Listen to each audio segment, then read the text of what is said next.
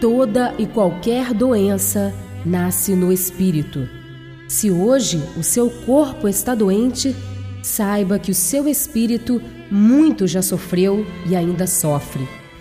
Para se livrar da doença, comece por acreditar que você é saudável. Se preciso for, procure um médico, peça auxílio, mas acredite, não há remédio que cure o enfermo que não crê que será curado.